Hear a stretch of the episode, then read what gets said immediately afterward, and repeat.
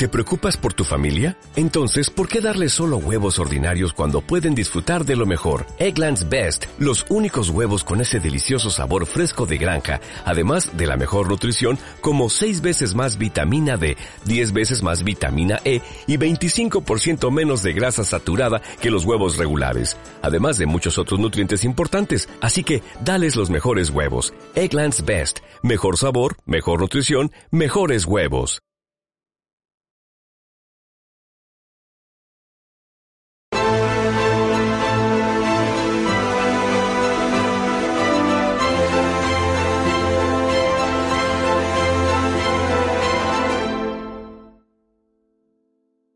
Muy buenas a todos, esto es Estado de Alarma. Hoy estrenamos este programa por YouTube de media hora de duración. Estaremos de lunes a jueves a partir de las ocho y media de la tarde. Y este programa nace porque al igual que tú estás cabreado con ese gobierno central que podría haber hecho mucho más contra el coronavirus que ya se ha llevado cerca de 3.500 personas por delante, ese gobierno que nos mintió, que nos dijo que solo iba a haber un contagio y que podría haber actuado antes, viendo la que estaba cayendo con la pandemia tanto en China como en Italia, pues hemos decidido montar esta plataforma de libre expresión ante los intentos del gobierno central de usar ahora los minutos de televisión pública que acaparan para lanzarnos desinformación y propaganda. Por eso desde aquí vamos a desmontar sus mentiras, vamos a daros la verdad y vamos a apoyar a los profesionales sanitarios, a la fuerza y cuerpo de seguridad del Estado y a esa población civil que vive confinada, que vive aislada y harta de ver al vicepresidente del gobierno saltándose la cuarentena hasta en tres ocasiones.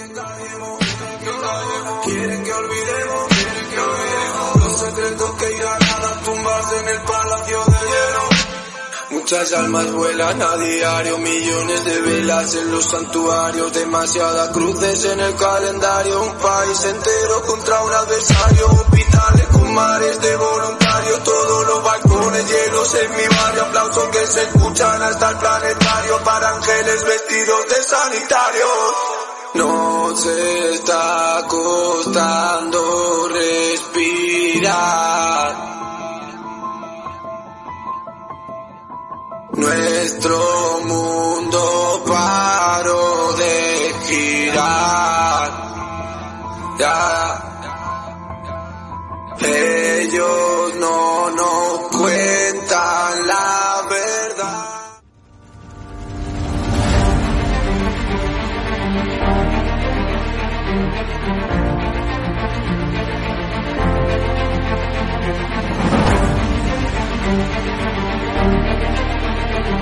We'll be right back.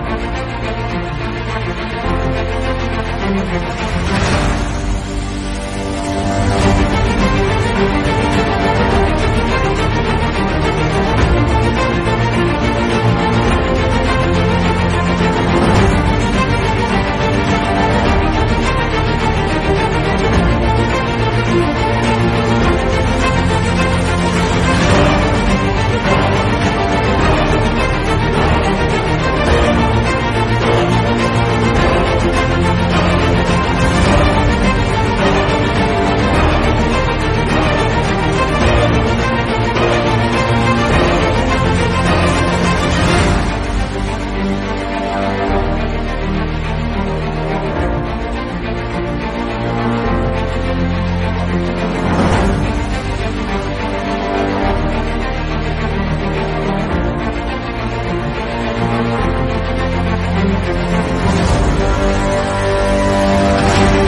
back.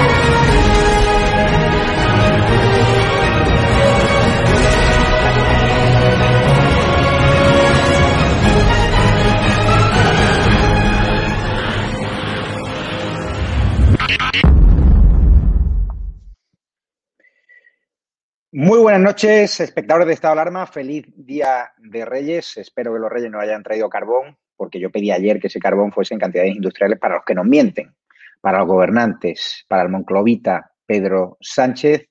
Que bueno, hoy hemos estado retransmitiendo en directo en Estado de Alarma ese discurso de Felipe VI por la Pascua militar, un homenaje al ejército. Tenemos muchos seguidores de estado de alarma que son militares, un fuerte abrazo, tengo familiares también que lo están pasando mal, que también les están recortando, pues ya sabéis que el presidente del gobierno no cree en el Ministerio de Defensa, se lo dijo en una entrevista en El Mundo. Y hoy en el discurso de Felipe VI hay quien ha visto un serio ataque, un recado más bien de Felipe VI, el rey, a los que quieren derribar la Constitución desde dentro, nos referimos al partido de gobierno Podemos, y hay quien ha visto en esa reivindicación de la Constitución como el marco de convivencia, al hilo de lo que ya dijo en ese discurso complicado, que como bien contó Carlos Cuesta en OK Diario, que hoy estará con nosotros, fue muy presionado por el gobierno para que tratase de hablar en ese discurso de esa ley de la corona, para que tratase de romper públicamente con su padre, que le mandamos un fuerte abrazo, que ayer fue su cumpleaños y nosotros, hasta que no sea condenado,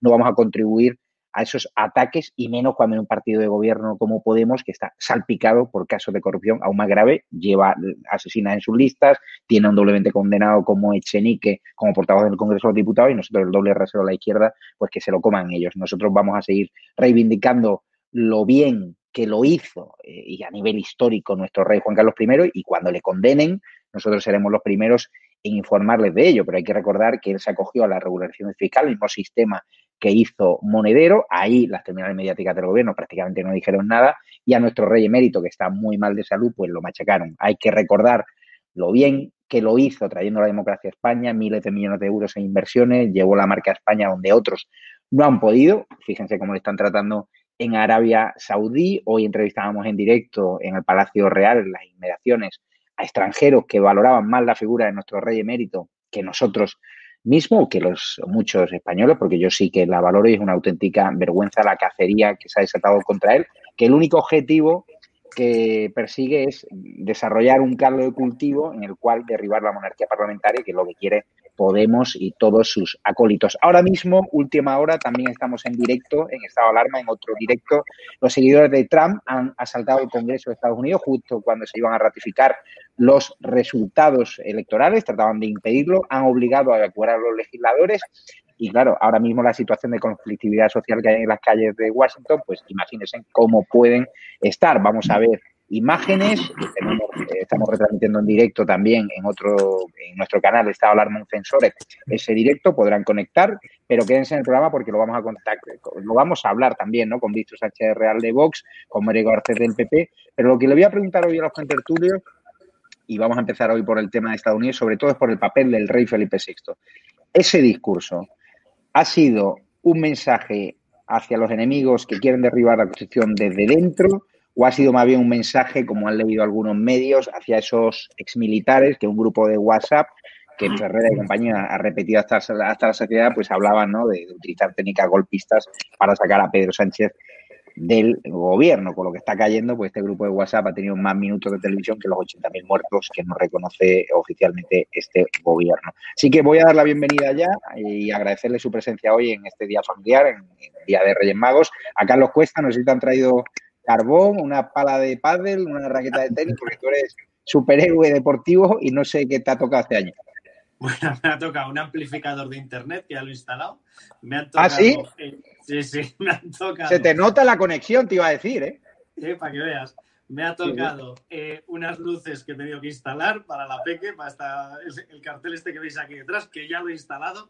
O sea que me han traído un bricomanía, pero vamos, de arriba abajo, de la A a la Z. O sea que bien. Víctor, pues agradecerte tu presencia. Víctor Sánchez del Real, ¿qué han traído los Reyes Magos? Este jersey, por eso lo llevo puesto. Oye, este también, ¿eh? este también. Sí, sí, yo también estreno jersey, así que nada. Y Mario Garcés, ¿cómo andas? Yo, una visita a Jaca con una mujer extraordinaria es el mejor eh, Reyes Magos que puedo tener. Y una visita guiada a pagar. He pedido eso y yo creo que se van a hacer una visita acá.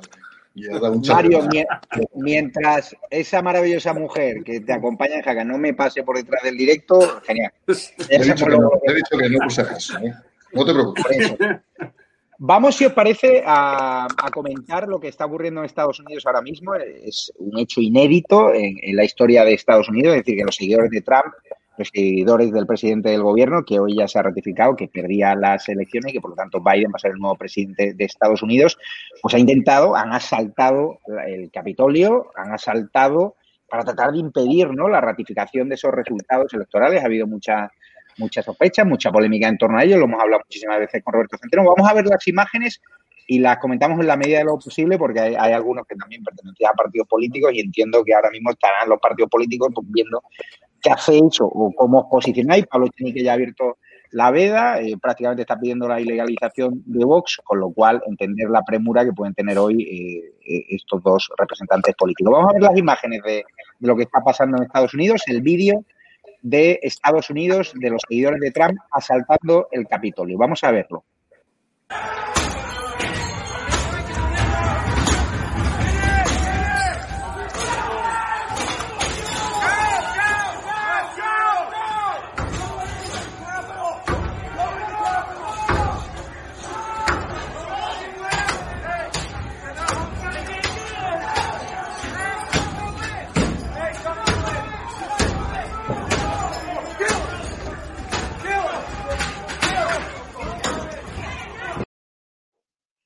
Carlos Cuesta, esto en casi dos siglos y medio de historia en Estados Unidos no se ha habido una crisis como la que está teniendo lugar en las calles de Washington y en el interior del, Capitolio, del Capitolio en estos momentos. Algunos en Podemos ya lo están utilizando para decir que básicamente lo que están haciendo los seguidores de Trump es lo que harían aquí también los seguidores de Vox pidiendo la ilegalización. ¿Y qué te ha parecido cuando has visto estas imágenes que a mí me han recordado algunas de esas películas de ciencia ficción estadounidenses? Yo no me las creía. ¿eh? No, no, no me extraña que no te lo creas porque yo creo que no nos lo creemos nadie yo creo que el primero que tendría que hacer una reflexión potente sería el propio Donald Trump. Tú no puedes decir que eres el partido de la ley y el orden y lo primero que haces es saltarte la ley y saltarte el orden. Eh, a unos les gustará más, a otros les gustará menos. A unos les gustará más, a otros les gustará menos. Se ha producido un, resultado electoral, se ha producido un proceso electoral, está auspiciado por la justicia, por el Tribunal Supremo norteamericano. El Tribunal Supremo de Estados Unidos ha rechazado determinadas demandas, incluso de fiscales, del fiscal de Texas, una que aludía a cuatro estados. Se han rechazado. Entonces, eh, la gente que creemos en la ley, la gente que creemos en el Estado de Derecho, pues yo sinceramente creo que no puedes estar más que rotunda y, absolutamente en contra de lo que se está produciendo. Eso es un asalto al Parlamento, si lo hace Trump, como si lo hace Podemos, como si lo hace la Madre del Cordero. O sea, no puedes asaltar la sede de la soberanía nacional, no puedes asaltar la representación de todos los estadounidenses, no puedes decir que eres el partido que defiende la ley y pisotear la ley, no puedes hacer nada de lo que está ocurriendo en estos momentos en Estados Unidos. Por cierto, el Tribunal Supremo en Estados Unidos tiene una mayoría conservadora, cosa que yo he defendido en 800 eh, ocasiones, esta historia de que los demócratas allí o los socialistas o la gente de izquierda aquí considera que puede manosear las instituciones, pero cuando los mismos instrumentos son utilizados por la derecha, entonces pasa a ser manipulación, pasa a ser abuso. No, miren, eh, cuando tú eh, utilizas determinados mecanismos para tocar las instituciones, lo es para un lado y lo es para el otro. Exactamente con los mismos calificativos. Con la diferencia que en Estados Unidos el sistema permite unos mandatos por parte de la gente, de los, de los miembros del Tribunal Supremo, mucho más largos que los mandatos propios políticos, con lo cual su independencia es mayor que aquí. Eh, por lo tanto, ¿tienen derecho a mayoría conservadora? Por supuestísimo. Ahora, teniendo esa mayoría conservadora, ese Tribunal Supremo ha dicho que no hay pruebas ni indicios suficientes como para anular, esas elecciones. Por lo menos hasta el momento. Entonces, lo siento muchísimo. Asumes la ley porque la ley es la representación máxima de todos los estadounidenses y la representación electoral de todos ellos. Y en eso se basa esto, en eso se basa la democracia y el Estado de Derecho. Yo, lo único a la gente de Podemos le recordaría una noticia que acabamos de publicar nosotros en OK Diario, donde ellos, a través de la fundación que dirige el Instituto 25M, que dirige Juan Carlos Monedero, han pedido destronar el mismo sistema que yo ahora estoy defendiendo en Estados Unidos, porque han pedido una democracia directa, le llaman ellos, hasta sus últimas consecuencias. Es decir, sacar la toma de decisiones políticas de sus ámbitos naturales. O sea, que no sé de qué alardea la gente de Podemos, porque su organismo de reflexión, su think tank, si se le puede llamar de alguna manera eso, si de veras se dedican a pensar en otra cosa, eh, lo que acaba de pedir es básicamente lo mismo que han hecho los de Trump, pero desde el poder en vez de asaltando las ventanas. Mal lo uno, mal lo otro, exactamente igual, exactamente igual de mal. O sea, la representación del pueblo tiene que ser absolutamente sagrada. Y eso se plasma en los parlamentos. Entonces, dejen ya los parlamentos en paz, de un lado y del otro. Fíjate que Chenique ahora, ya te digo, está pidiendo poco menos que la ilegalización de Vox, es decir, quieren trasladar desde Podemos. Sí. Desde Podemos quieren trasladar la polémica de Donald Trump y manchar también a, Vox. Pero, Carlos, ¿tú no crees que si algún día llega a la derecha, si llega Santiago Abascal a la presidencia del gobierno, Pablo Casado, estas imágenes, yo te aseguro que se podrían repetir en el Congreso de los Diputados por parte de la izquierda radical? Hemos visto asaltos al Congreso. Es decir, si ahora mismo gobernase la derecha, con todas las mentiras que le hemos pillado al gobierno de izquierdas, si esas mentiras se lo hubiésemos pillado al gobierno de la derecha, o sin mentiras, si hubiesen sacrificado solo a un perro, ahora mismo habría asaltos al Congreso de los Diputados. Hay que recordar que lo que están haciendo los seguidores de Trump es lo que ha hecho aquí la izquierda radical de Podemos en las calles. Que sí, que sí, que sí. No, no, totalmente. O sea, aquí la, quien ha pedido una alerta antifascista contra un partido democrático y elegido democráticamente ha sido Podemos. Quien ha rodeado un Congreso ha sido la gente relacionada con ellos. Quien ha defendido un asalto al Congreso han sido ellos. Oye, yo estaba viendo ahí las imágenes. Estamos hablando de Podemos. Podemos hablar perfectamente también de los separatistas catalanes. El caso más llamativo que hemos tenido en España de un intento de asalto en los últimos tiempos en los que tuvo que salir cargos potentes, potentísimos como Artur Mas, tuvieron que salir en helicóptero desde la azotea de una sede parlamentaria, fue en Cataluña y el asalto fue por los propios separatistas y por los grupos radicales de extrema izquierda. Y aquí, efectivamente, los rodea al Congreso, ¿qué eran? Los rodea al Congreso, de hecho, fueron la versión que intentó eludir la carga penal porque la primera convocatoria, las primeras convocatorias hablaban de asalto al Congreso.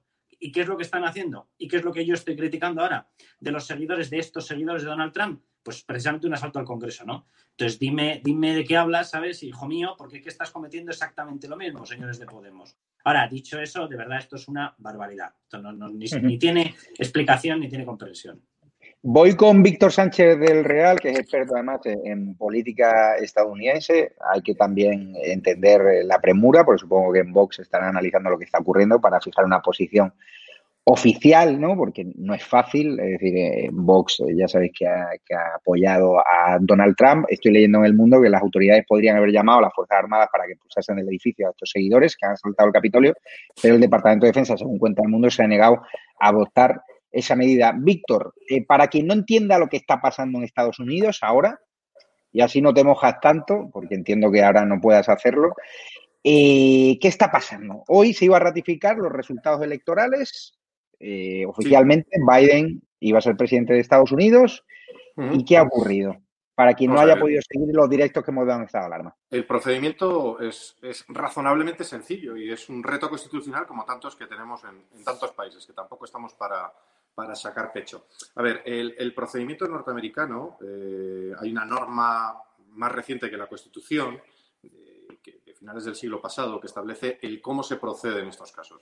El sistema norteamericano está basado en un sistema en el que se confía en gente que teóricamente ha tenido que ir en, a caballo desde un extremo de un continente hasta el otro, ¿no? Con lo cual hay que entender el cómo funciona. Básicamente esos son los votos electorales que se llevan en nombre de un Estado. A veces eh, salían cuando ni se sabía si estaba vivo el candidato. De hecho, eso pasó en alguna ocasión. Entonces, lo que se estaba procediendo es que en todo momento, siempre que hubiera un representante de la Cámara de Representantes, vamos a traducir al castellano, un diputado y al menos un senador, eso eh, se podía presentar lo que se llama una objection, que es el objetar en base a un, eh, un, tiene que estar por escrito y eso es lo que se estaba produciendo. Se ha empezado por la A de Arizona y en ese momento ha, su, ha surgido la objeción. En ese momento lo que significa que, por cierto, ha tenido Ted Cruz un, una muy relevante levantada de asiento y un aplauso muy radical cuando se ha dicho que eran sesenta y tantos eh, congresistas y el senador, en ese caso Ted Cruz, y por cada estado esto es importante porque esto nos vamos a enfrentar, no sé si hoy, ya no creo, mañana, pasado o dentro de una semana. Nos vamos a enfrentar a este procedimiento en el que eh, en la sesión conjunta se presentan lo que se llaman las objeciones y fruto de las objeciones lo que surgen son dos debates en paralelo, se van el Congreso por un lado, se queda el Congreso y el Senado se va al Senado eh, y debaten durante dos horas y vuelven con unas votaciones y unas conclusiones y, bueno, y en ese momento se, incluso se vota, ¿no? Vienen cada uno con su votación sobre una decisión sobre lo que se les ha planteado, las pruebas que se les han puesto. Eso es lo que pasaba y eso, la previsión era, primero, hace unos días no había previsión de que eso fuera a llevarse a cabo porque decían no tiene apoyo y tal. Eh, Trump sí ha logrado, había logrado esta mañana por lo menos el apoyo como mínimo de Ted, de Ted Cruz y se hablaba de otros cuatro, cinco o diez senadores eh, y eso era el proceso en el que estábamos, que iba a extenderse hasta la madrugada, o podían incluso. Yo aventuraba eh, en, en, una conversación pequeña que podía incluso hacerse filibusterismo, es decir, que hicieran objeción a los 51 estados, ¿no? Con lo cual podrías tirarte un montón de días. ¿Cuál es el objetivo de eso? Poner encima de la mesa ante una sede parlamentaria una serie de pruebas que al parecer Trump incluso anunció en su discurso que se estaba produciendo en paralelo al inicio de esta sesión, en el que decía que hoy sí iban a poner encima de la mesa unas pruebas indiscutibles que el Senado y el Congreso tendrían que afrontar. El único momento que ha pasado desapercibido es que Ted Cruz, y probablemente es lo más importante para la semana que viene, es que Ted Cruz eh, ha propuesto que hubiera una comisión mixta de congresistas y senadores que analizara las pruebas cada vez más flagrantes de que ha habido irregularidades en el voto y que llegaran a una conclusión en nombre de ambas cámaras para tomar la determinación de si se mm, mantenía a Pence, eh, perdón, a Trump o a, o a Biden. Esa es la situación hasta que de repente se ha montado este carajal importante y realmente ahora mismo nadie sabe lo que pasa. Nadie. No hay expertos en Estados Unidos, nadie sabe en estos momentos qué es lo que está sucediendo, nadie sabe, nadie sabe quién ha liderado estos asaltos, nadie sabe eh, exactamente qué es lo que está sucediendo. Sí me gustaría decirte una cosa, unas frases que estoy leyendo. Mira, eh, si no tengo la fuerza suficiente en el Congreso, ningún partido sustituye a la fuerza de la gente en la calle. Es mentira que la política sean los parlamentos. Bueno, ¿sabes quién dijo eso en el año 2016? Un tal Pablo Iglesias. Eso es lo que decían los únicos que en este país han rodeado un Congreso. Vuelvo a contestarte y no quiero, no quiero que nadie piense que alguien de Vox se escabulle de una pregunta directa. Te he contestado la situación de lo que estaba pasando en Estados Unidos, te he contestado que nadie sabe en estos momentos lo que está pasando, nadie, absolutamente nadie, salvo los involucrados en el asalto. Y por otro lado, te contesto muy específicamente a lo que están empezando a lanzar algunos terminales de Podemos y alguno del PP. Ojo, Estamos leyendo absolutamente todo, pero recordemos que aquí los únicos que han rodeado el Congreso, los únicos que han asaltado el Congreso son los independentistas y eh, Podemos y sus eh, satélites. Esa es la única realidad y yo no voy a analizar nada que no sean realidades mensurables y que podamos eh, tener datos sobre ellas. Voy con Mario Garcés. No sé qué piensas de lo que se está viviendo en Estados Unidos. Tú que eres, como siempre, un verso suelto dentro del PP lo que estamos viendo es sencillamente inaceptable, es una calamidad. Estas imágenes demuestran cómo se ha podido degradar la democracia más potente de la nación probablemente más importante, evidentemente, del mundo durante mucho tiempo. Como digo, desde mi punto de vista, y yo creo que desde el punto de vista del Partido Popular, la condena más enérgica y vigorosa a lo que está ocurriendo. Cuando la democracia se orienta o se bascula hacia posiciones emocionales, porque además aquí está pasando una cosa sorprendente y que está pasando muy desapercibida. ¿Cómo es posible que el Capitolio, el Senado, sea ocupado libremente por una serie de personas? ¿Dónde están las medidas de seguridad?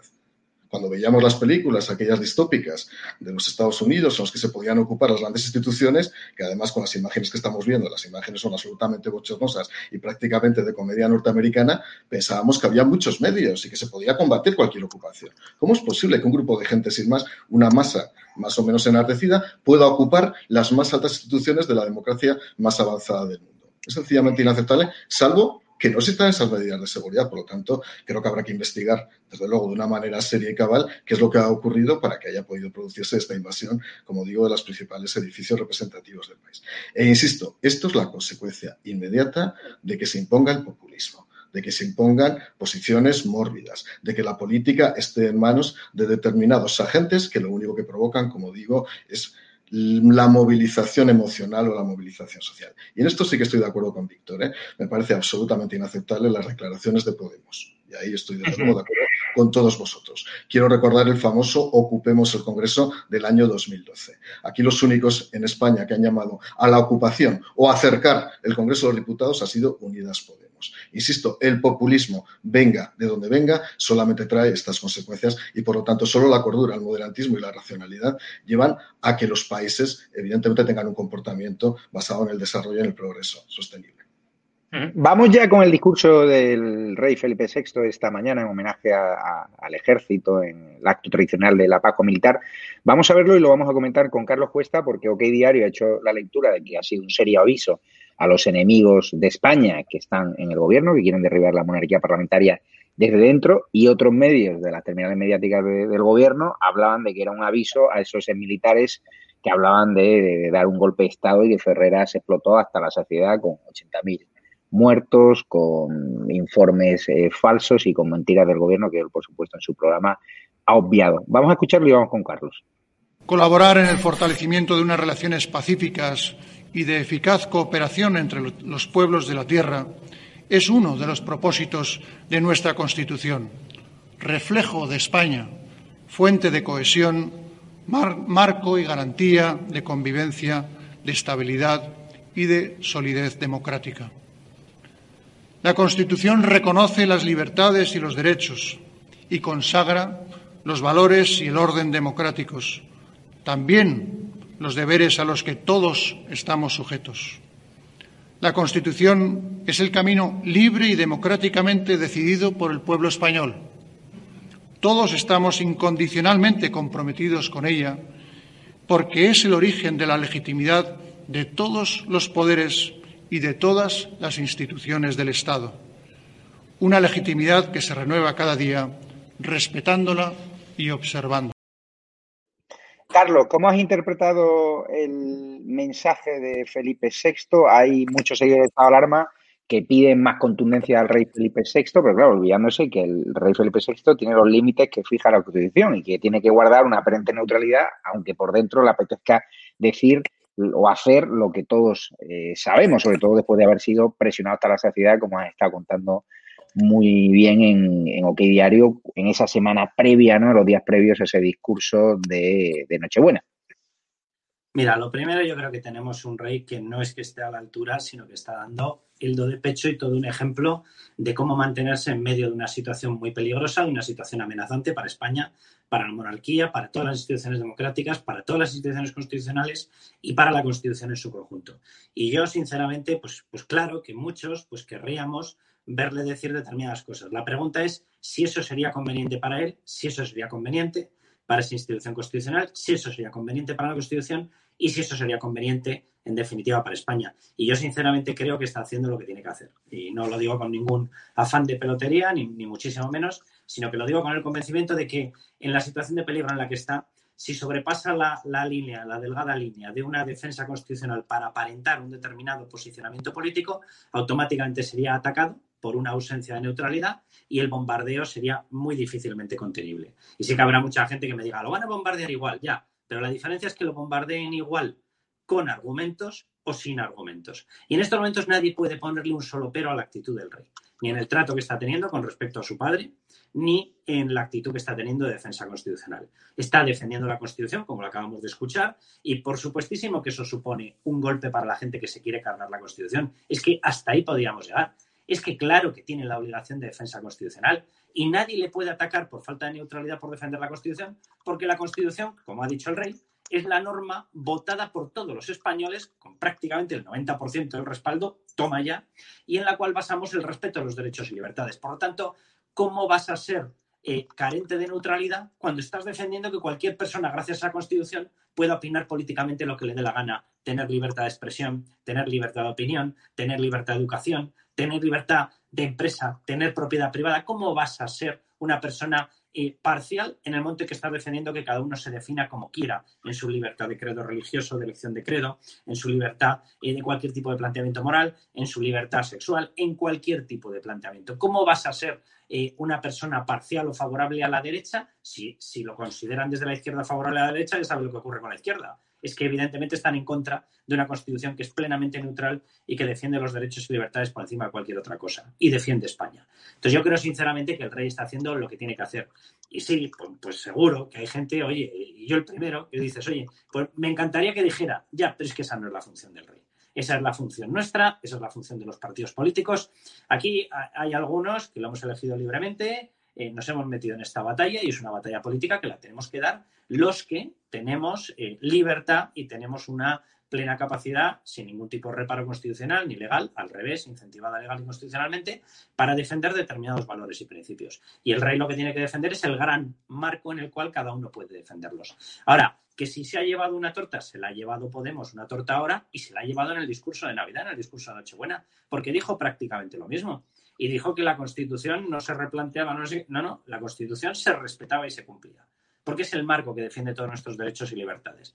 Que si va por los militares, el rey está lanzando mm, determinados mensajes dirigidos a cualquier persona que desafíe la Constitución. Aquí la pregunta es quién desafía o quién tiene capacidad para desafiar la Constitución.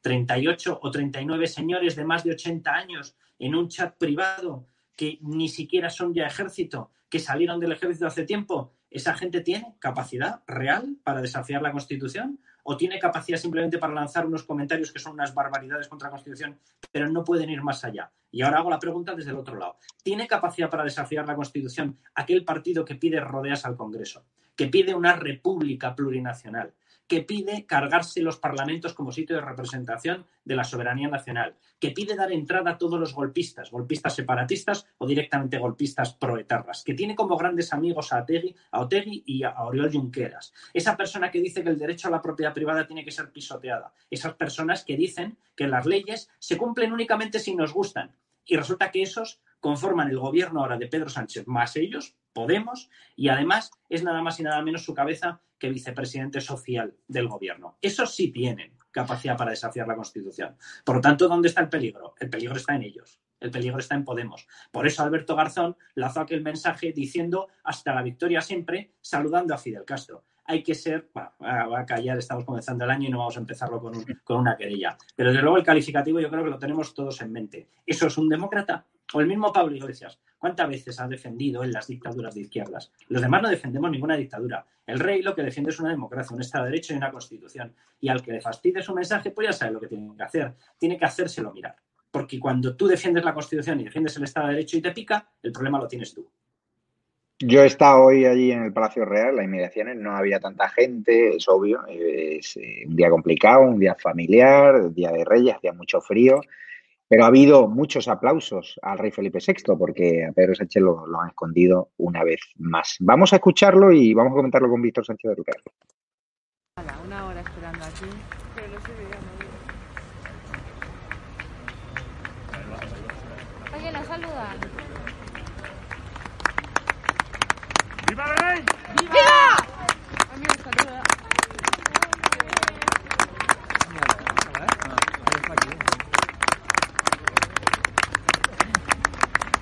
Guapo, que eres guapo.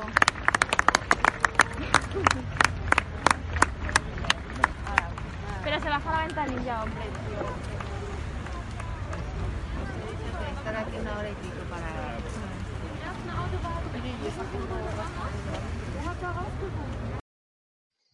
Está claro que el grado de cariño de la población española a la monarquía, según también estudios que están saliendo, eh, se está disparando. Los ataques, eh, lejos de hundir a la monarquía, están reforzándola. Hoy había ahí un centenar de 200 personas, habría, pero han sido mayoritarios los aplausos, no ha habido ningún silbido. Y a Pedro Sánchez lo han sacado completamente escondido. El rey Felipe VI lo hemos podido apreciar cómo saludaba, no tenía que esconderse y está claro que el presidente del gobierno cada vez que pisa la calle le llevan a bucheo, no solo a él, también a Alberto Garzón, a Pablo Iglesias, a cualquier miembro del gobierno, asesores. Es decir, ahora mismo ser miembro del gobierno de Sánchez es sinónimo de que te abuchen por las calles. Eh, Víctor Sánchez Real, ¿tú crees que el rey Felipe VI debería ser más contundente? ¿Podría hacer más contra este gobierno socialcomunista, al menos en sus discursos? Porque hay algunos seguidores que reclaman que discursos como el que dio en Nochebuena, discursos sutiles, donde dio varios mensajes en clave, reivindicando la Constitución, llegó a una situación muy complicada, pues que lo repitiese más a menudo y elevase un poquito más el tono. No sé qué te parece. A ver, frente a la simplificación que hacen aquellos que están en contra de la institución monárquica eh, y que la venden como una, una, una cosa absolutamente maravillosa, no me gustaría, yo no creo que sea fácil la figura de un rey constitucional. No es en absoluto fácil. Eh, tienes, estás absolutamente limitado en lo que puedes y debes hacer, y esto es muy importante, eh, por la que dicen las leyes, pero además porque la propia responsabilidad de, del rey Felipe VI le han llevado siempre a ser absolutamente cuidadoso eh, de los límites de la institución. Lo más que puede uno hacer como rey es en los discursos, que por otro lado, como todo el mundo sabe, casi todo el mundo debería saber, están verificados previamente por el gobierno, pues es lo de siempre, ¿no? Yo esto lo llamo el efecto faemino y cansado, ¿no? Puedes recalcar mucho una frase que es como muy evidente. Ah, todos debemos ser iguales ante la ley y lo enfatizas mucho. Es decir, es muy limitado lo que el rey puede hacer constitucionalmente, moralmente, incluso prácticamente con los recursos que el rey tiene. Lo que sí es evidente es que hay una simpatía mucho mayor por su majestad el rey Felipe VI, mucho más grande probablemente que incluso que por la propia monarquía en general o la institución monárquica y desde luego a años luz de lo que pueda ser eh, cualquier eh, cariño, vamos a decir, de la calle a nuestro actual líder eh, Pedro Sánchez, que ya sabes que siempre trata de jugar a ser el jefe del Estado en todos los eventos en los que va. El rey ha tenido momentos en los que ha sido clave. Yo creo que la gran función que tuvo el rey Felipe fue eh, con el famoso discurso ante los hechos que estaban sucediendo en Cataluña. Yo creo que aquel fue un discurso que hizo más felipistas de Felipe eh, que monárquicos, probablemente. Yo creo que bebe de, aquel, de aquella decisión y la que, repito, se limitó a recordar los elementos fundamentales de nuestra Constitución. Y a veces no hay nada más poderoso que leer lo evidente, que es leer la Constitución, leer las normas y recordar a la gente lo que tenemos acordado y lo que debemos cumplir todos, del rey al último. Y yo creo que en esa función el rey es impecable. Yo no entro a mirar qué pone qué gestos utiliza, porque yo creo que eso es entrar en otra. No, no, creo que lo necesite. Eh, cuando tiene que dar un discurso clave, lo dio. Y ahora tocan otros discursos. Y yo creo que, la institución monárquica está siendo enormemente generosa precisamente con aquellos que a diario, a diario, atacan a la monarquía por una u otra razón. No hay más que ver a tu eh, ya mencionado Echenique, a un señor vicepresidente del gobierno, a miembros del gobierno, y lo que dicen todos y cada uno de los días, salvo una honrosa excepción de una ministra, el resto dicen todos los días del año algo contra la monarquía. Yo creo que incluso el entorno del rey, que eso también es importante, el entorno del rey, todo su entorno está siendo enormemente respetuoso ante este ataque y yo creo que también enormemente inteligente. Fíjate, Víctor Sánchez Real, me hacen llegar una fotografía de lo que está pasando en el Capitolio, unas imágenes que hemos visto, han acercado un poquito el zoom, la fotografía no es nuestra, es de AFP. Eh, ahí parece ser que este seguidor teóricamente de Trump, hay un tatuaje que, corrígeme si me equivoco, hay una hoz y un martillo. Es decir, ¿es posible que estos seguidores de Trump no sean tan seguidores de Trump? Yo, mm, por eso, ante estos momentos, absoluta precaución sobre todo lo que esté pasando en estos momentos en Washington. Mm, no cuadran muchas cosas, eh, hay gente muy rara que estaba, hasta haber visto las imágenes que hemos podido ver todos. Yo no voy a entrar en ese tema, repito, yo solo voy a entrar en los datos de lo que es el proceso constitucional. Igual que para el rey, si tengo respeto para el rey, tengo eh, respeto para el proceso constitucional norteamericano, aunque sea distinto, es parecido. Y hoy lo que ha habido es un asalto a un Congreso, ha habido cosas raras, es algo intolerable en muchos casos. Eh, ha habido incluso un disparo. Hay una persona que parece que está gravísima por una de uno de los manifestantes. Ha habido gente de todo tipo. Mm, no es normal lo que ha pasado eh, y ante una circunstancia de esta excepcionalidad habrá que tener mucho cuidado con lo que pasa. De hecho, incluso ese titular es, ¿son seguidores de Trump? Pues no lo sabemos. En este momento no sabemos quién ha liderado ese asalto al Congreso y al Senado de los Estados Unidos. Lo que sí sabemos, repito, porque en otras ocasiones hemos visto a otros que sí. Eh, eh, es, muy raro que alguien haga un asalto de este tipo y no eh, firme sus actos, ¿no? Pues, oye, Pablo Iglesias no tenía problema en decir en su día que era el que rodeaba el Ahí veis, ahí veis al, chico de la foto que si acercamos un poquito más la foto y se ve, teóricamente están comentando en redes que es una hoz y un martillo y que no tiene mucha pinta de seguidor de Trump que tan, parece ser que están ya la teoría de la conspiración. Hay que esperar, como tú dices. Pero bueno, vamos a avanzar con Mario con Mario Garcés. Mario, eh, ¿crees que el rey Felipe VI debería ser más contundente contra este gobierno socialcomunista, contra Pedro Sánchez y Pablo Iglesias dentro de los límites que establece la Constitución? Yo creo que cometemos un error sistemático cada vez que habla el rey y es que le sometemos a un plebiscito sobre lo que va a decir y lo que no va a decir. El rey siempre dice lo que tiene que decir entre otras cosas porque él parte de un principio ético, intelectual y de absoluto acatamiento a la Constitución. La monarquía parlamentaria deriva directamente de la Constitución del 78. Y lo que el rey hace, tanto Juan Carlos I en su momento como Felipe VI ahora, es defender los valores íncitos que están en la Constitución. El pluralismo político, la igualdad, la libertad y, por supuesto, todos los poderes públicos, con todos los contrapesos que hay. El poder ejecutivo, el poder legislativo y el poder judicial.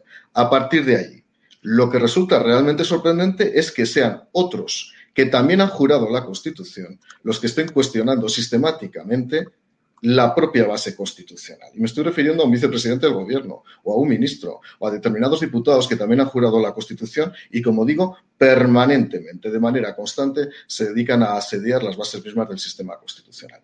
Insisto, creo que cometemos a veces un error al tensar tanto los discursos del rey. Porque lo decía Carlos antes, es que el rey dice prácticamente siempre lo mismo. Podrá poner el énfasis en determinados párrafos, podrá probablemente destacar algunos aspectos del discurso, muy mediatizado a veces por el propio contexto social. Y es verdad, como decía Víctor, yo creo que un discurso que lo colocó directamente en la diana de lo que es fundamentalmente la importancia de la monarquía parlamentaria, que fue el discurso en el momento del irredentismo catalán. Por lo tanto, sí que pido una cosa, y, y lo digo porque estamos hablando de Felipe VI, y voy a hablar un momento de Juan Carlos I porque empiezo a estar muy harto de lo que está pasando con Juan Carlos I. Ayer veía en televisión española una noticia en el informativo de la noche de un minuto atacando al rey Juan Carlos I, centrando todo el ataque en unas fotos que se han visto, pues evidentemente acompañado por unos escoltas, donde yo no puedo sacar ninguna conclusión. Yo pediría a Televisión Española, pero a todos los medios de comunicación, que cuando hablen del rey Juan Carlos I hagan balance de 40 años de historia de este país. Porque si tenemos que hacer balance de todos los que le atacan, hay más aspectos negativos que positivos. Si hay que hacer balance de lo que ha aportado a la vida pública Pablo Iglesias, Rejón o Monedero, son solamente sombras y amenazas al sistema constitucional. Pido a todos los medios de comunicación que hagan balance, que no hagamos oportunismo, que no hagamos ventajismo. Claro que hemos podido cometer errores personales, todos hemos cometido errores personales, pero cuando abandonamos la imagen de ese hombre que durante 40 años defendió la estabilidad de este país, que consiguió todo lo que consiguió por este país, me parece lamentable y al final nos deslizamos hacia la calamidad más absoluta. Por lo tanto, mi defensa más absoluta del rey Felipe VI, pero por supuesto también, y lo vuelvo a decir, lo diré permanentemente, mi defensa del legado de Juan Carlos I. Sobre todo cuando creo que tenemos bueno, eh, imágenes, que creo que si las ponemos nos censuraría en el canal también, a jóvenes de Izquierda Unida pidiendo directamente el asesinato del rey en el contexto de la revolución rusa. Si ponemos el vídeo, pues ya sabéis que corremos el riesgo de la censura, que nos dirían que es incitación al odio, nos echarían la culpa a nosotros sin discernir que esos son cachorros de Izquierda Unida. Pero bueno, lo vamos a, lo vamos a, dar. Creo que está el vídeo de los jóvenes de Izquierda Unida viendo el, asesinato del rey. No sé si lo podemos poner, eh, J, que no le he avisado con tiempo. A ver, pues vamos a lanzarlo y lo escucháis. ¿Consideras posible una revolución socialista en España? Que además la voy a enlazar, perdón, eh, con la de una, una, que te quería hacer de que era eh, se la hicimos también a, al, al representante de UJC Guillermo.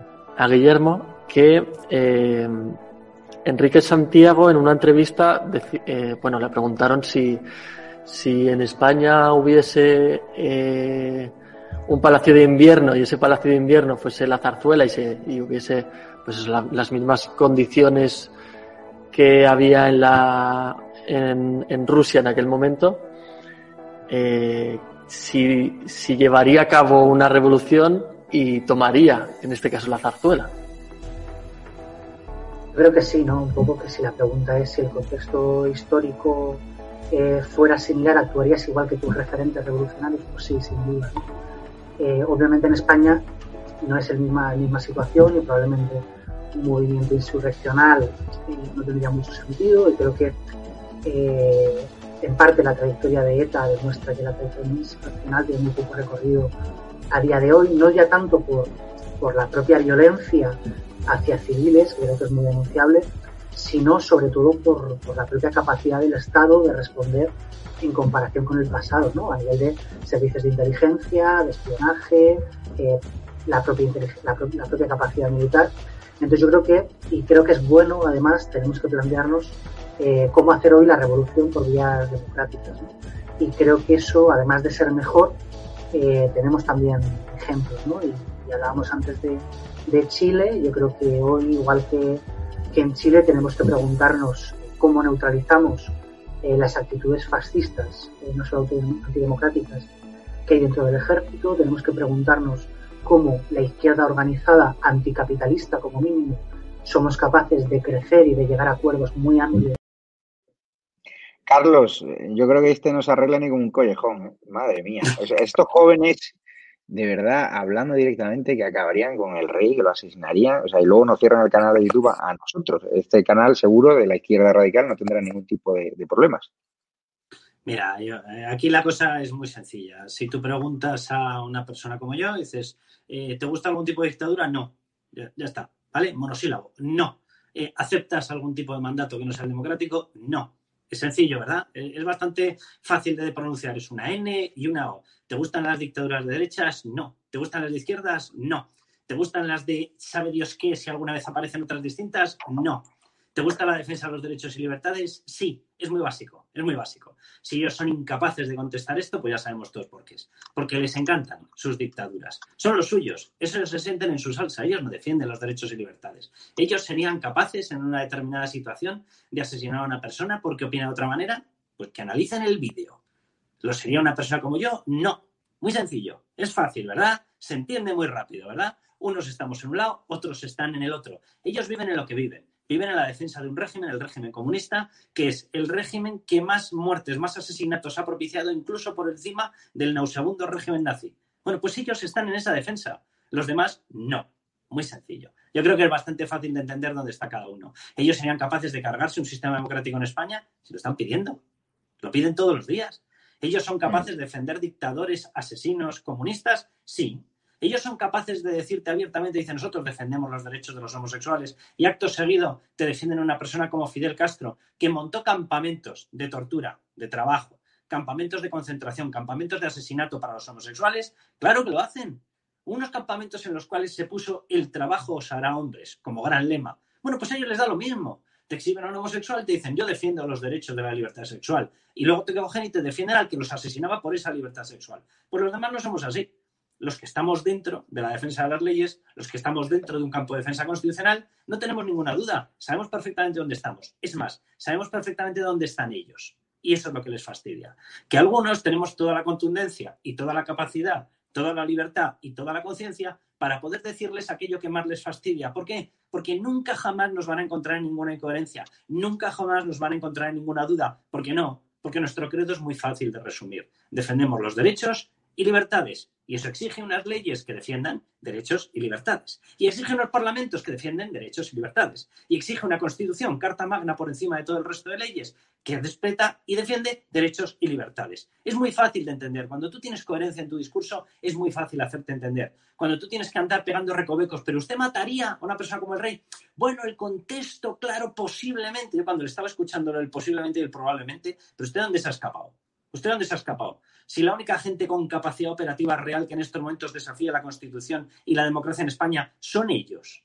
El resto no tiene fuerza operativa. Que si hay cuatro tíos de extrema derecha, pues sí los habrá. No sé dónde están, la verdad, pero los habrá por ahí colgados. Seguro que los hay. Que si hay cuatro personas retirados del ejército que dicen, pues sí, pues los habrá. Capacidad operativa para destrozarlo, además ya están dentro, la tienen ellos.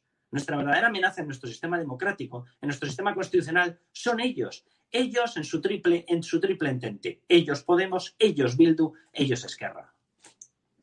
Así es. Eh, vamos con otro asunto que seguro que el, que el tontolaba este que pedía eliminar al rey en el contexto de la Revolución Rusa, seguro que ha apoyado esa manifestación en contra de, del racismo, ¿no? Porque ahora hay una asociación, Víctor Sánchez Real, que dice que, sal, que criticar a los menas que apalizaron a un joven autista en Barcelona es ser racista. Y en vez de organizar una manifestación para proteger al niño pobre autista, que le mando un fuerte abrazo a su familia y al mismo, pues ha montado una manifestación en Barcelona donde hemos estado en directo, me daban ganas de vomitar, en apoyo a los menas, los cuales reciben subvenciones, muchos de ellos delinquen. Los datos de la Guardia Urbana de Barcelona dicen que la mayor tasa de criminalidad en Barcelona cometida por menores de edad siempre son menas. Es una auténtica vergüenza. Y aquí están los políticamente correctos ultrafinanciados para traer a menas de Marruecos, para que delincan y para que si decimos nosotros, las personas que estamos denunciando estas situaciones, eh, cómo son los hechos, luego nos llaman a nosotros de todo. Vamos a ver esta manifestación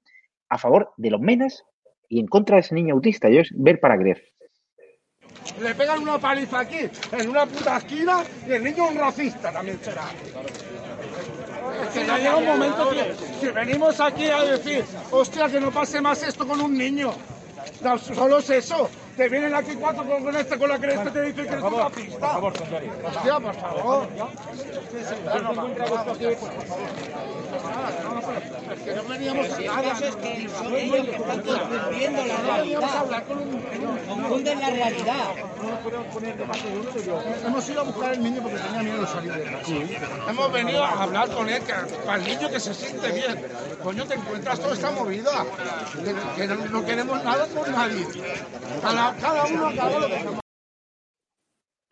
¿Qué te ha parecido Víctor Sánchez del Real? Es la impotencia de un hombre que han ido allí 10 personas a tratar de decirle a los manifestantes que apoyan a los menas que agredieron a este joven autista que si estaban pirados. O sea, que cómo es eso de apoyar a menas que están aquí en situación ilegal cuando lo que deberíamos estar pidiendo es que los menas que delinquen al día siguiente a Marruecos. Pero claro, como este gobierno políticamente correcto, como solo financia campañas de stop islamofobia, cuando lo que tendríamos que a lo mejor es financiar nosotros, los católicos, campañas de stop, ¿no? Eh, anticatólica, ¿no? Porque la que, la que lió el otro día la, la concejal de Vox, en, de Vox, no, perdona, del Partido Musulmán en Ceuta contra vuestro concejal en Ceuta, vamos, una auténtica vergüenza. En cambio, el gobierno dice que somos racistas por criticar a los menas que agreden a jóvenes autistas o que apalizan en Canarias a un joven que protegía a otras eh, jóvenes. Es el mundo al revés, ¿no?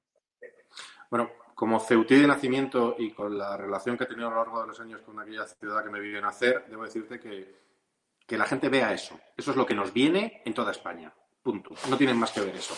Con respecto a lo del ataque a este pobre chico, eh, mira, como, eh, lo voy a decir muy claro, como padre, como hombre, como español, me parece una vergüenza quien lo hace, cómo lo hace, los que no le defienden, el que no haya ni una sola persona en ese entorno capaz de defenderle eh, sinceramente uno le enerva. Y a mí hay una cuestión importante. Mientras que a uno sí les importa quién lo hace, a mí no me importa quién lo hace. Si hubiera sido, me da igual si es español, inmigrante o residente de la raza que sea, la máxima pena posible. Y si está en nuestro país en situación irregular, por supuesto, devolverlo de patitas a la frontera de su país con una nota diciendo todo suyo.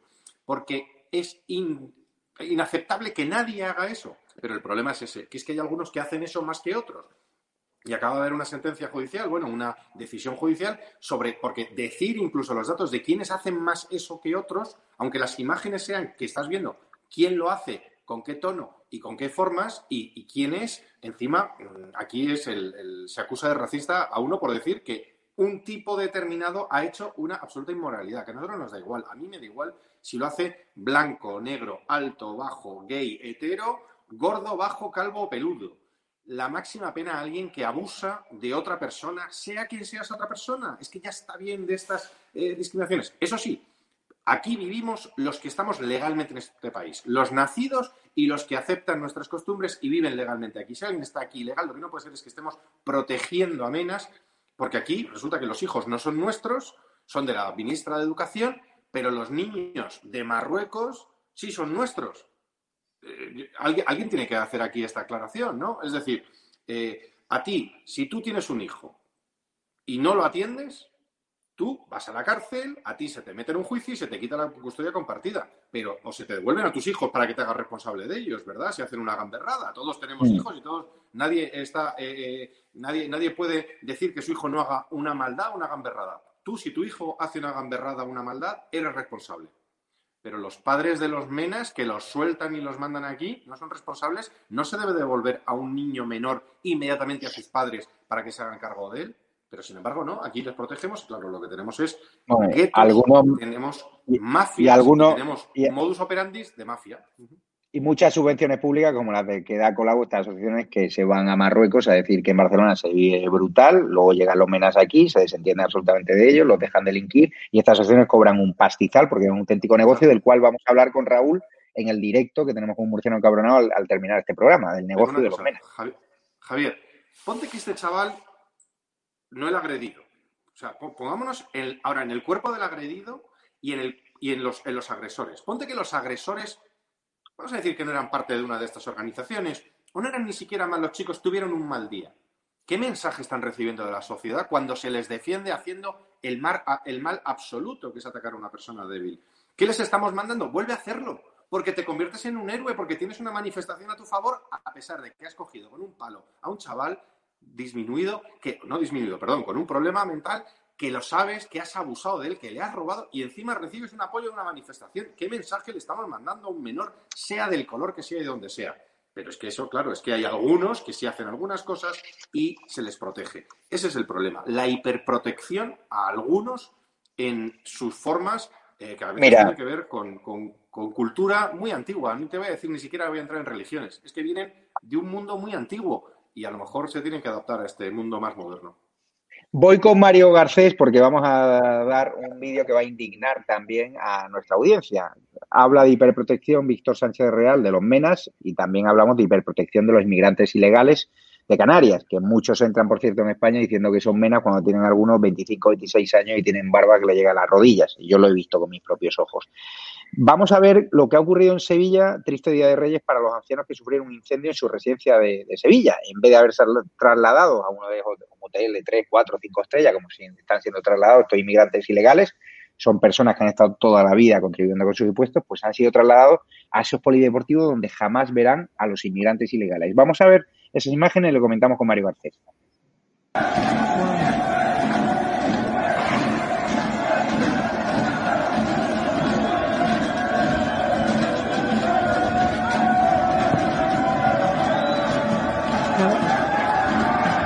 Ellos están grabando también.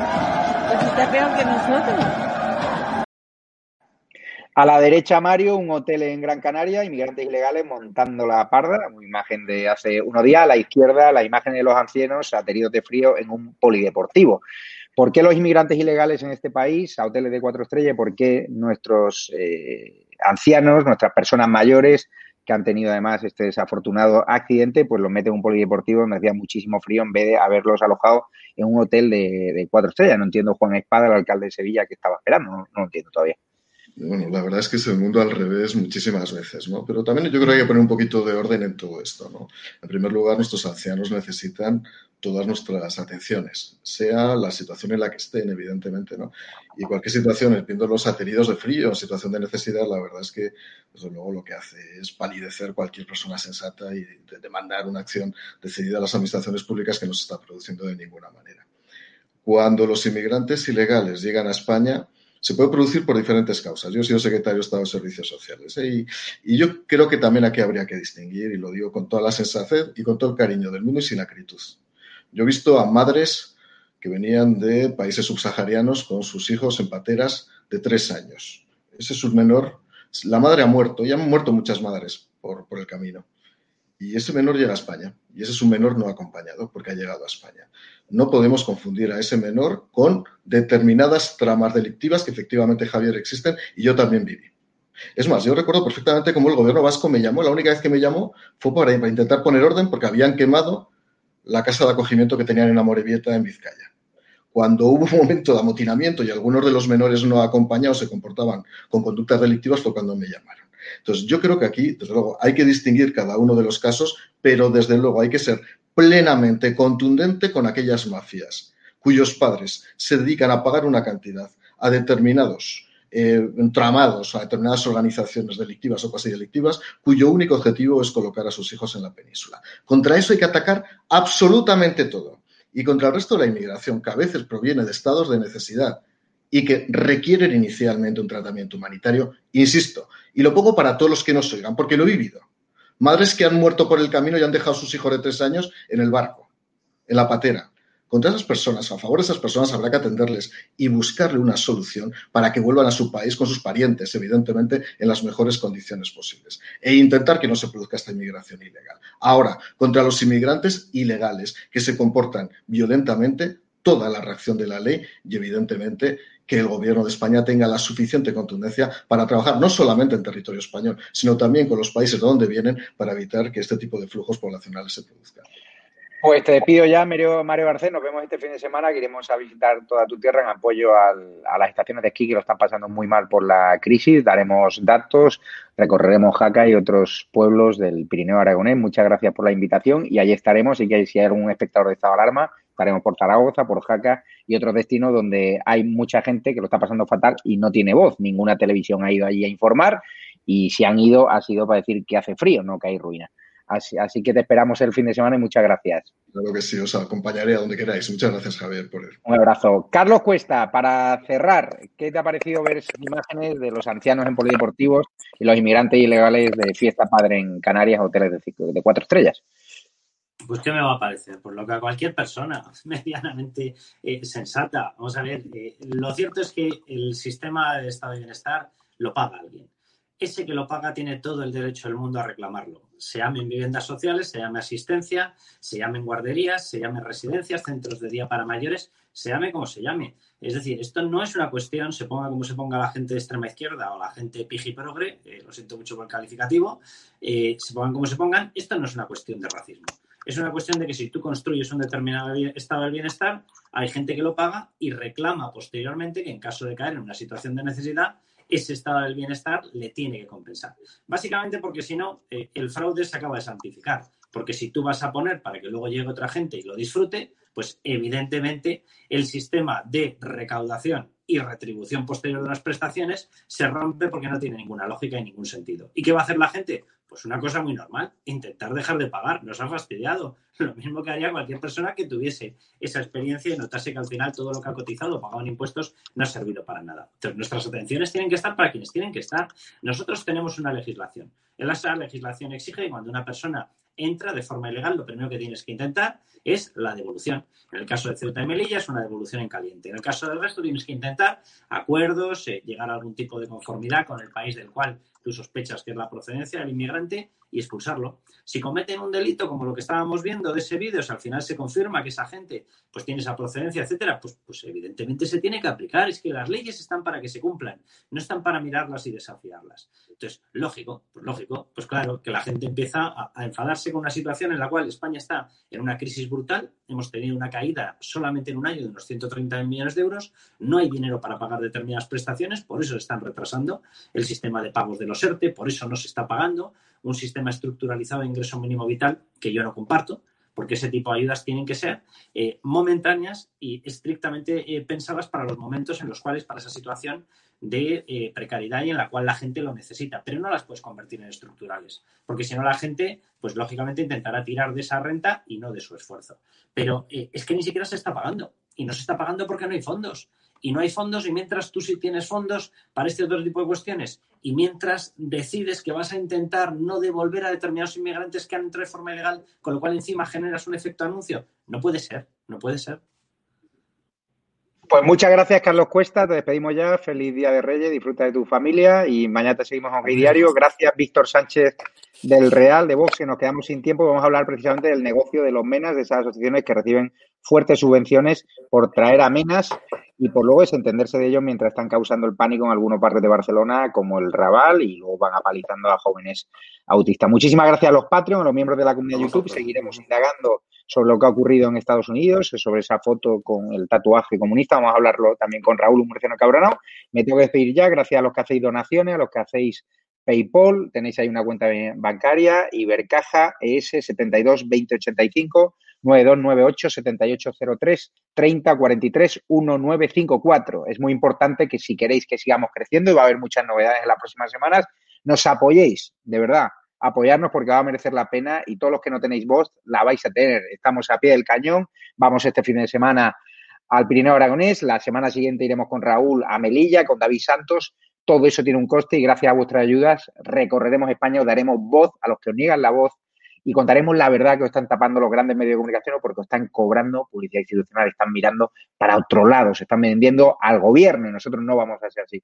No vamos a traicionar. Nos vemos ya al siguiente, nos vamos ya al siguiente programa en directo, Raúl, con los números de lo que ganan los menas, lo que ganan las asociaciones, todo el negocio de los menas de Ada Colau y seguiremos hablando también de Estados Unidos, de lo que está pasando allí. Así que muchísimas gracias, me despido ya. Y si quieren hacerse miembro de la comunidad de YouTube, en el botón unirse, Patreon, con una pequeña cuota mensual, a nosotros nos dais la vida y las ganas de seguir peleando. Los que no podáis, compartir los vídeos, darle a likes. Es muy importante decir no a la censura, apoyar un proyecto de libertad que se llama Estado de Alarma y unidos llegaremos a la tierra prometida, a la tierra prometida de la libertad. Llegaremos mucho antes de lo que llegó Moisés. Muchísimas gracias a todos y feliz noche de Reyes disfrutar de los regalitos. Y Pedro Sánchez, espero que te hayan traído carbón en cantidades industriales porque te lo merecen. Son demasiadas mentiras y te lo vamos a hacer pagar. Abrazos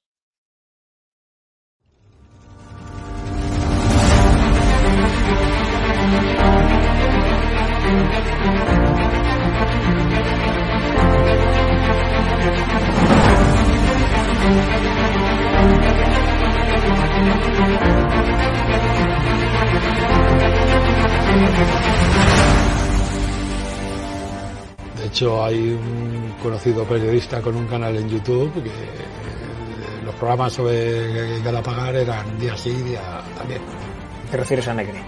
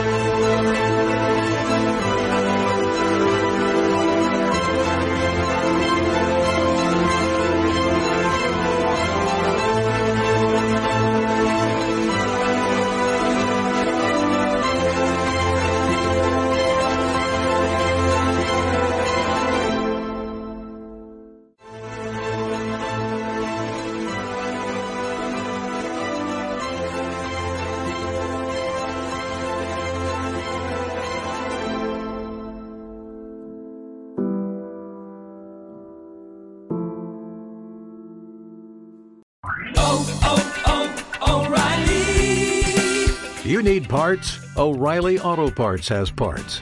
Need them fast? We've got fast. No matter what you need, we have thousands of professional parts people doing their part to make sure you have it. Product availability. Just one part that makes O'Reilly stand apart. The professional parts people. oh, oh, oh O'Reilly Auto Parts.